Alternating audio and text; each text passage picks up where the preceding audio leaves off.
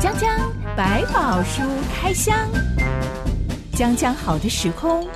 让百宝书穿越而来，遇见江江好的你。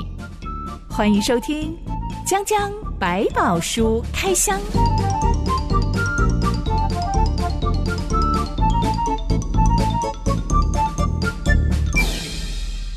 百宝书里有百宝，让真心和下半哥为你开箱来挖宝。Hello，我是真心。 Hello，小凡哥，今天我们要来开箱的圣经故事当中，记载了一种被认为是世界上最古老的竞技体育运动，叫做摔跤。嗯是嗯不过故事的主角并不是要角逐什么体育金牌，也不是要打退敌人，嗯而是想要争取到上帝的祝福。这件事情很令人万味。先来聊聊摔跤这种运动好了。嗯是嗯夏马哥看不看摔跤？对，小时候看过，然后可能后来大了也会看到一些日本的摔跤这些运动。印象中都是那种很浮夸的美式摔跤，然后要把人整个举起来，要发出一嗯翻过些去野兽嘶吼声 啊、对嗯动作片啊这些的。我们亚洲人比较习惯的摔跤运动，大概就是日本的相扑啊，嗯是嗯还有蒙古的摔跤。对，这是他们的传统技艺很重要的一个活动。你有曾经现场嗯看过摔跤吗？呃，有看过一两次，但是他们可能就是示范性的，就做几个动作，没有真的去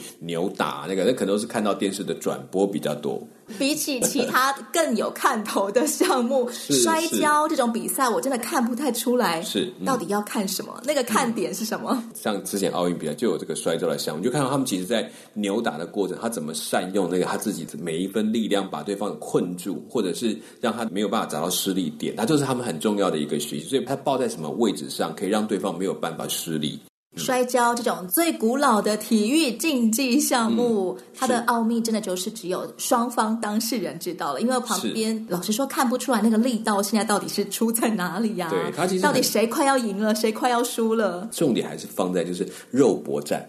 是肉搏的对象，他要面对，然后两个怎么样只凭空手能够制服对方，这都是他们最早期的一个战斗的模式。我们可能觉得有武器的比拼起来比较好看，嗯是 呃来射个飞刀 啊，或者是来互砍啊，比下马上就解决了，很容易哦可以看得出来到底现在谁占上风。对，那往往是最后的一对一的对战，然后两方的大将有一个摔跤，然后来表示谁是真正的第一勇士。每一种摔跤运动都有他们的规则跟技巧，但不变的目标就是能够摔倒对方的就是赢家。是压制对方，嗯，今天我们的故事主角是雅各，他离家二十年后终于要返乡了。返乡意味着他必须要面对生平最大的敌人，就是那个不断放话说要杀他的双胞胎哥哥姨姨嫂嫂。所以呢，这条返乡之路真的是不能说近乡情怯啊，是近乡情惧怕。对，充满了害怕，因为不知道接下来发生什么事，嗯，就在很不安的时候，竟然还出现一个怪人，嗯嗯，大半夜的要来找雅各来一场摔跤大赛。是这段故事记载在《创世纪》第三十二章。一段音乐之后，我们来开箱。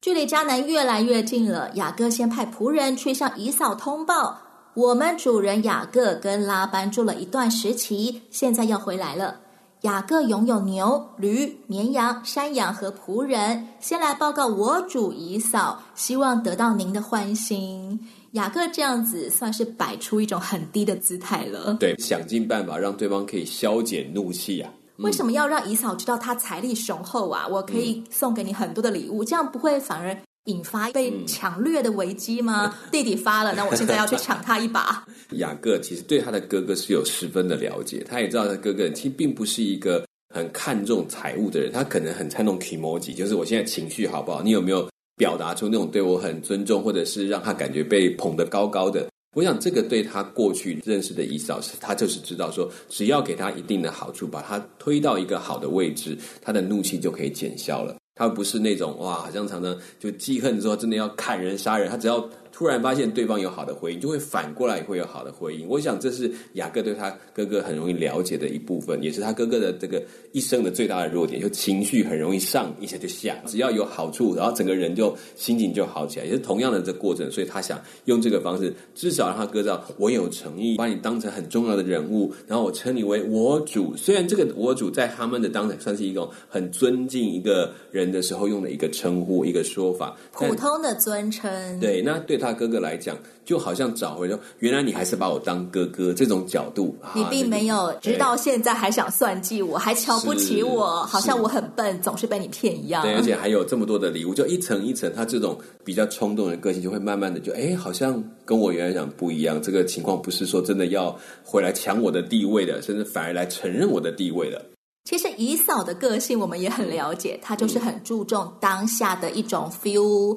我现在想吃东西，现在就是要，嗯对不一定要给我什么大鱼大肉。我现在看到你正在煮红豆汤，现在立刻就卖就是给我。对我要什么都给你这样子。或者是我看到两个美女，哇，一口气我就要娶两个回来，我才不管别人是喜不喜对欢。所以他就完全被他自己的情绪欲望给拉着走的人。但偏偏就是这种个性很难捉摸。嗯到时候兄弟两人相见的那一刻，他的 emoji 到底好不好、没哎，错，会不会突然就爆发了？仆人把姨嫂那边的消息带回来，通报雅各了。说，姨嫂带了四百人出发嗯哇，哦要来见雅各。是，嗯，这个举动代表什么意思呢？姨嫂她是一个善于武力的人，她其实也会聚合很多的类似跟她一起在那边打仗啊，或者是抢夺啊，或者是这么多的家丁，这个我们不敢讲，但她确实是以人多势众为她最喜欢的样貌，也是展示说我这个哥哥也不差，你看有这么多人会跟着我。另外一方面，可能也真的一开始也在想说，你要是敢对我什么不礼貌的行为，或者企图想要抢夺我的行为，那我看看我后面带多少人示威一下。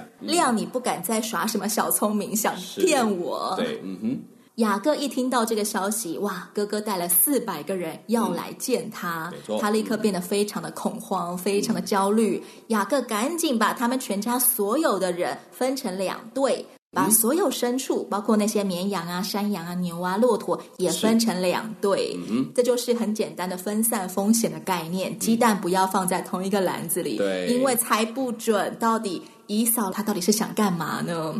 其实雅各他二十年来都知道哥哥很想杀他这件事情，他们之间的冲突二十年来都没有和解过。嗯，但在这二十年当中，我们看不见雅各到底为了圆过这件事情做过什么努力耶。是，其实他们消息几乎是断的。这件事情也表示也没有和解的机会，也没有解释的机会，所以他必须带着过去的愧疚感或者是担忧来面对这个未知的哥哥，要做最好的预备，做是最坏的打算。就是雅各是工于心计，也是善于计算的人。除了分散风险，雅各也迫切的向上帝祷告起来了。是他说：“耶和华我祖亚伯拉罕的上帝啊，我父亲以撒的上帝啊，你曾对我说，回你本地本族去，我要厚待你。你向仆人所施的一切慈爱和诚实，我一点都不配得。我先前只拿着我的杖过这约旦河，如今我却成了两队了。”求你救我脱离我哥哥姨嫂的手，因为我怕他来杀我，连妻子带儿女一同杀了。你曾说我必定厚待你，使你的后裔如同海边的沙，多得不可胜数。实际上的雅各，他想起哪些事情？他觉得自己真是不配呀、看起来他似乎好像每一个计谋都顺利的完成，可他也都明白，这是每一个算计，其实如果没有上帝的保守，实在没有办法通过。特别是最后他被追上的那段时间，其实人家带的是全部的家丁来跟他把东西给逃走，或者要对他来算账。但没想到上帝一个梦解决了他的这些困境，还让他平平安安的能够离开。如果没有上帝特别的保守，他这些事情是没有办法顺利走到今天这个位置。他越来越承认自己的智慧、这些技术、这些计谋啊是有限的。如果没有上帝的恩惠，我做什么都是白搭。你说是胆小吧也好，也是自知吗也更好。就他对自己越来越认识，原来我没有我想的这么聪明。知道是我再怎么样聪明，我做了再多的准备，我也不可能把握明天以后我们全家人都会活得好好的。对对，光是我此时此刻还能够活着，这就是上帝的恩典他了。心态已经改变了。嗯，当他这样子对上帝祷告的时候，我们可以看出他跟二十年前的他最大的差别是什么？我就觉得好像年轻气盛，飞扬跋扈。那时候觉得啊，我只要想尽办法，就连神的恩典我都可以抢过来，神的祝福我都可以得到。但是被赶出去或者逃出去的时候，我觉得他开始就面对，原来我想尽办法获得的，居然害我是被赶出家门，去那里还要被我的舅舅给这个欺骗，然后讹诈，然后然后做了苦工，娶了这样太太，然后生了这一堆小孩的过程，就把他整个的对自己的看法，从过去的过于自信，到慢慢变得我有自知之明，知道我能算的，我能做的，我都预备，但我明白这一切真正成就的，那就在上帝的手中，被打碎也好，重新建造也好，这都是一个很好的现象。其实最简单的差别就是，二十年前的雅各是不会祷告的， 就算是他的哥哥已经扬言要杀他了，他都仍然没有向上帝呼求说：“糟糕，我闯祸了，上帝你来帮助我。”嗯对但现在此时此刻，他真的知道，如果不是上帝，他不可能活到今天对，甚至的。看第一次的导演，你还记得他说：“如果你让我平安的回来，我就对你怎么样。”就似乎是一种跟上帝交换，说哎：“我会尊重你哦，我会把你当上帝，可是你要先答应我完成这件事。”可是现在回来，他就是看求上帝怜悯他，能够拯救他这一条老命，他就很开心。所以他过去站在高的位置，现在突然蹲下来，趴在上帝面前的心态就完全不同了。我们常常说，我们的内心好像有一把宝座，嗯，到底是我坐在我的人生上面为主为王，还是我让上帝坐在我生命的宝座上面为主为王？是其实二十年前的雅各，他就很像是自己坐在宝座上，我认为我可以用一点心计，用一点嗯是骗术，就赚到上帝的祝福对然后，还可以赚到跟家族继承人的位置。对，然后跟上帝还可以来讨价还价一下，说，哎，如果你对我怎么样，我就可以对你怎么样。现在完全是另外一个光景，我我真的是太可怜，我很糟糕，你一定要帮助我。我们从祷告的内容就可以听出，嗯雅各跟上帝之间的角色慢慢交换过来了。他真的愿意让上帝在他的嗯走下来生命中做主为是嗯王。让让上帝走上去，不过，该做的准备也是要做了。对，尽我们的力交在上帝手中，成果让上帝来决定，这就是一个谦卑的学习。雅各该做的事情就是要极有诚意的向姨嫂道歉。是他送出了超级厚礼，包括母山羊两百只、公山羊二十只、母绵羊两百只、公绵羊二十只、奶崽子的骆驼三十只，还各带着他们的小骆驼。嗯，母牛四十只，公牛十只，嗯母驴二十匹，驴驹十匹，这些都是一批一批的列队，嗯，去送给姨嫂的，好像可以一层又一层。对你看到第三批、第五批、第十批的时候，嗯，可不可以不要那么生气了？对，就是第一份来，哼，我才不理你。第三秒，这个家伙，第第四个、第五个，然后说，真是也太厚了吧， 这么诚心，我也应该给你一个台阶下。话说，我们现在跟别人起一些冲突啊，有疙瘩、有矛盾的时候，送礼物真的就可以缓解双方的张力 吗？当然也要看这个彼此的关系，还有对方的喜好。当然，一个真诚的道歉是一定需要，就但面对面把问题解决是一件事。那我的赔礼可能也会，哎，如果对方喜欢坐下来吃一顿饭，我可能就安排一顿他喜欢吃的餐点，来表示我对他的歉意跟尊重。那有时候希望送为小礼物来表示这个和解的诚意，其实都可以，就是很难讲哪一种方式最好。但是不管怎么样，都必须有一个面对面把这个问题讲清楚，而不是哦，我我看你身上，哦我塞一个东西给你，好了，不要气了，就这样。其实问题并没有解决，那不是真正的解决争端。所以他其实做的只是一个铺叙，至少让情绪是好的，然后我们再来真的面对最后的那个面对面的道歉是一定要完成的。不管礼物多还是礼物少，当雅各最后出现的时候，他一定不能够摆出“你看，哼，这些都是我送给你的，你好歹一定要原谅我了吧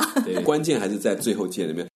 当礼物都一对一对先渡过约旦河往以扫那边送过去之后，接下来才是雅各的妻子、孩子们一对一对的渡过约旦河。对雅各竟然把自己留在最后一个。是到了那天晚上的时候，全家人都已经过河了，所有的是财物都过河了，只剩下他孤家寡人的一个人在约旦河东岸。嗯他到底是想保命呢，还是他想要多做一点盘算？有人是形容说，他可能是希望去有个安静的祷告的时间，当然也有可能。但我也在想，可能一阵犹豫，让他先观望一下。这些事情如果过去一对一对的被接纳，他是不是就可以平安的出现在对方面前？这可能也是一种想法，就是当我很害怕的时候，我可能也会做这种举动。也不要怪谁，我觉得在这个时间点上，对他讲，可能多那一层犹豫，就让他是好吧，你们先去，希望这一切平安，来试探一下，然后再来决定他应不应该出面。那这个你可以说他是很胆小、很算计，但如也果出事的话，就你们先去出事吧。是就有一点 这个我还就是有一个余地还可以绕保一个命，跑嗯对，。还保一条老命，可以再去重启家业之类。但我觉得这个这个想法，当然有点把它想小了。我倒觉得他可能想停下来再想一想，到底他还可以做些什么，因为他毕竟知道还有一段路，所以他会在这里等一下，然后也可能就像有些人讲，他真的想停在那边祷告，因为那里确实是他第一次离开家的那时候，在这里遇见上帝的地方，对他是很重要的纪念的一个位置，留他自己一个人单独的面对上帝，这是也是有可能的。我们也可以想象一下，在我们人生当中最恐慌的时刻，我们会找一个什么样的地方来好好的祷告或者沉淀，好好的思考呢？嗯这样子就比较能够同理雅各为什么做出我殿后我压最后一个的决定。嗯，而且记得他第一次是在无意中碰见上帝，这次他可是刻意的在这里留下来，想听听看上帝还有什么特别的指示，这是比较有可能的一种说法。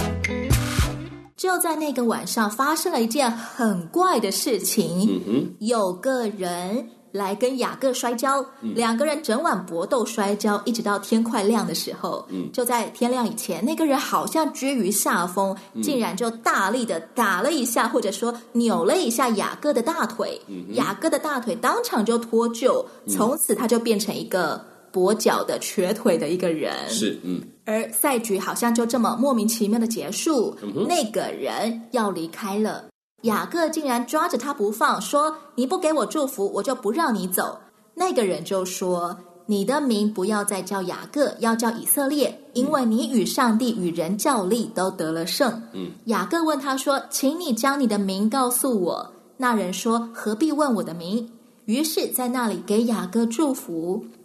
雅各就将那地方起名叫皮努伊勒，意思是说我面对面见了上帝，我的性命仍得保全。首先，我们要来聊嗯聊那个人，是他到最后都没有说他到底是什么名字，是的那他到底是谁呢？这是为什么我们会前面说他可能是在那里安心的祷告，就他可能想在这里再等一下，看看有没有上帝特别的指示，因为这里对他也是一个重要跟上帝面见的地方，所以他其实问他的名不需要回答，其实就表示你已经知道我是谁，因为这就是你跟上帝见面的地方。雅各一开始就知道那个人非凡人嘛，这个人应该是出现就已经非常突然了，所以对他来讲，这个人绝对不是一般人。那这个过程当中，他有提到了说，你到底要问我是谁？他又说你不用问我，其实就要回到他是在那里想等候上帝的一个机会。这句话就会让他知道说，你不用再问我谁，你不就在等我吗？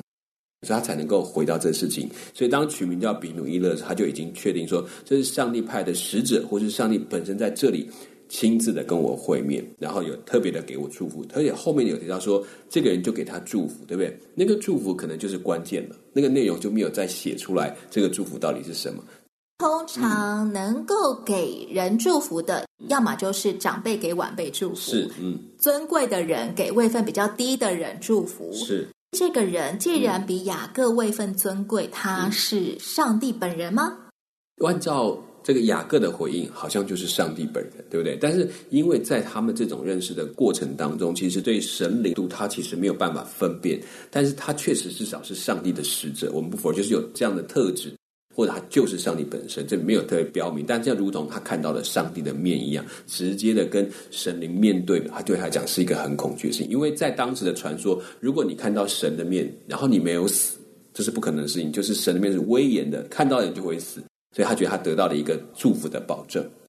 起码那个人以肉眼上看起来，应该就像是一个普通人嗯对，他可能并没有大致特别上看高大，也没有是特别虎背熊腰或。者长个翅膀啊什么，这其实大家都没有被看到。如果上帝本来就想要给雅各祝福，嗯是为什么要来找他单挑，而且比的项目是摔跤呢？嗯，其实在这过程呢，好像是你去纠缠，因为摔跤最大的动作是要把对方缠住。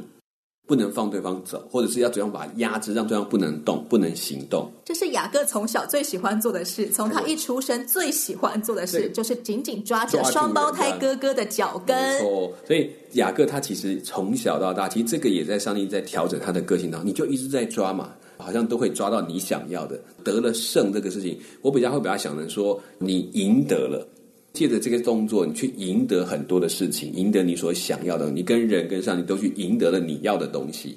那似乎他得到了，但是在这里也看到，你似乎看起来是赢了，但是你用什么方式真正赢了上帝，其实有另外一个答案。在荷西阿书里面有谈到这一段历史，他就提到说，雅各呢，其实呢，跟神跟人的摔跤得了胜之后，是哭泣哀求，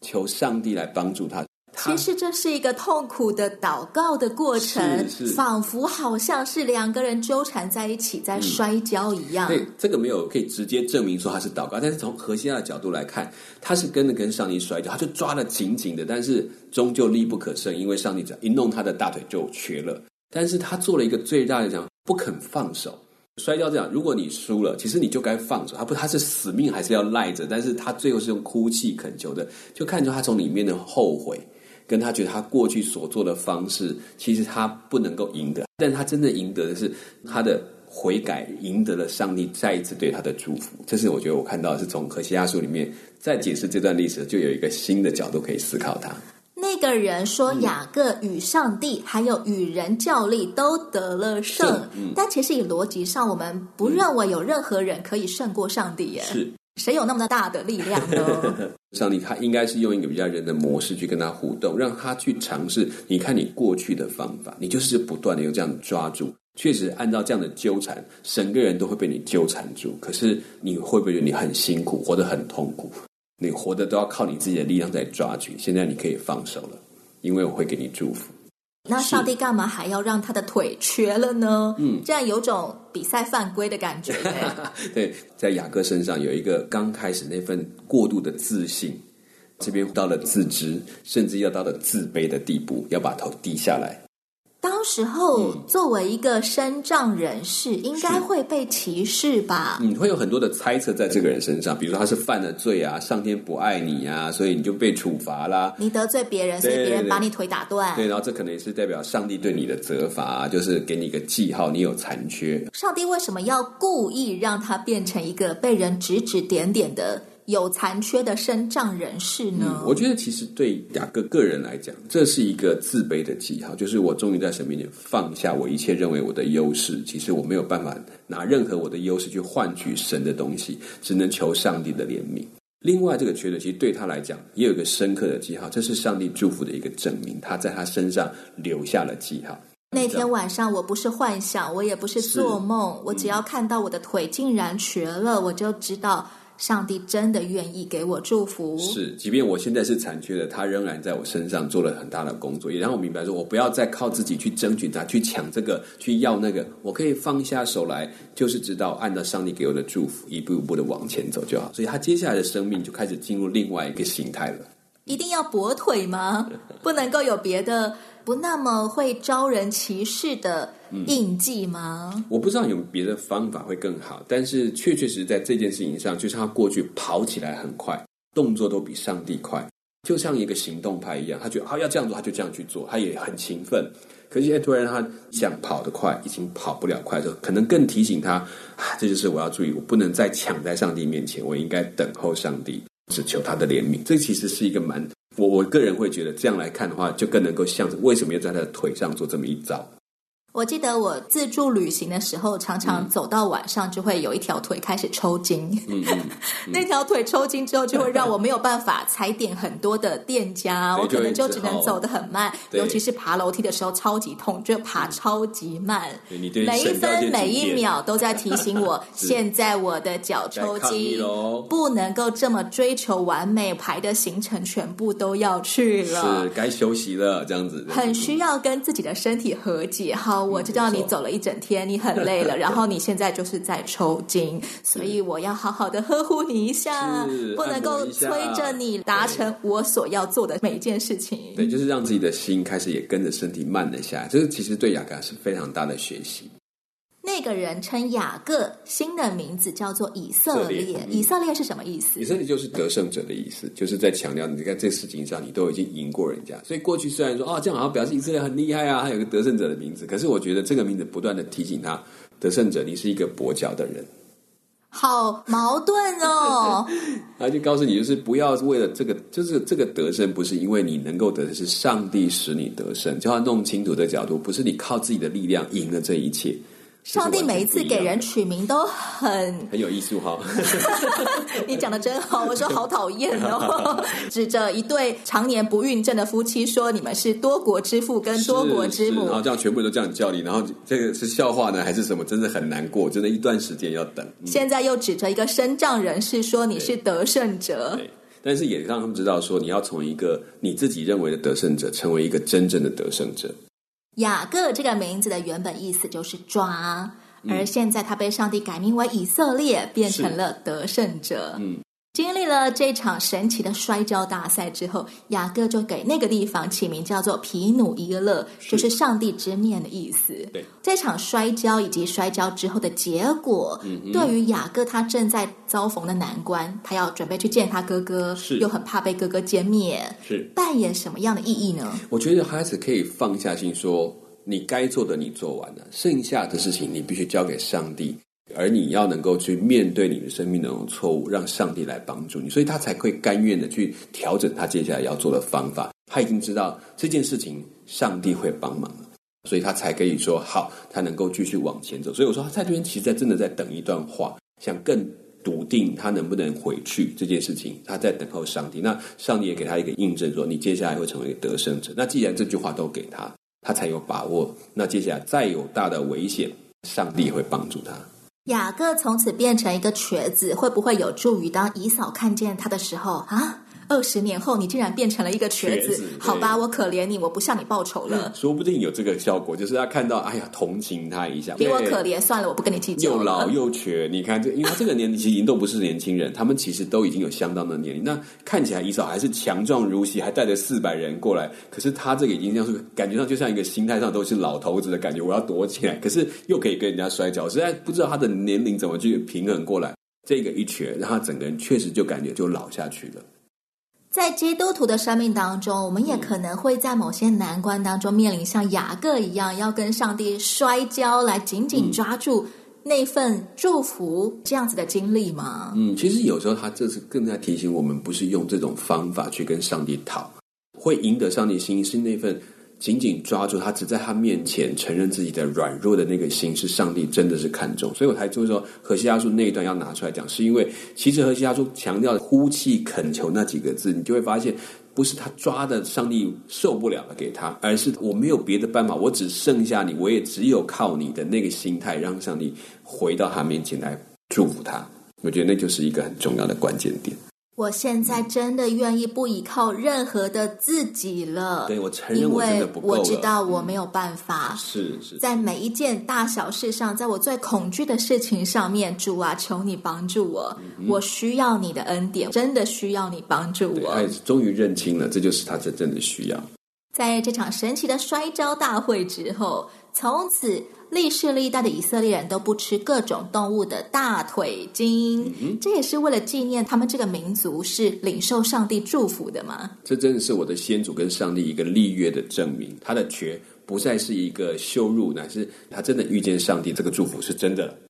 以前雅各总是希望别人看得起他，他要是赚名分，赚到各种机会。嗯，但现在他甘愿让上帝把一个看起来很丢脸的记号放在他身上，嗯而他发自内心相信我是上帝所祝福的人，是嗯我是得胜者。对你看到他瘸腿的，不要笑我瘸，这是上帝给我瘸的，哎，这完全不一样的感觉啦。明天之后，真的就是兄弟俩暌违二十年后第一次相见的日子了。嗯到底现场会如何？欢迎你别错过下一回的《讲讲百宝书开箱》，也欢迎你到留言板上跟我们聊聊你对这场生人摔跤之间的看法。我是真心 嗯我，是夏凡哥我们下回再见喽， ，OK，拜拜，拜拜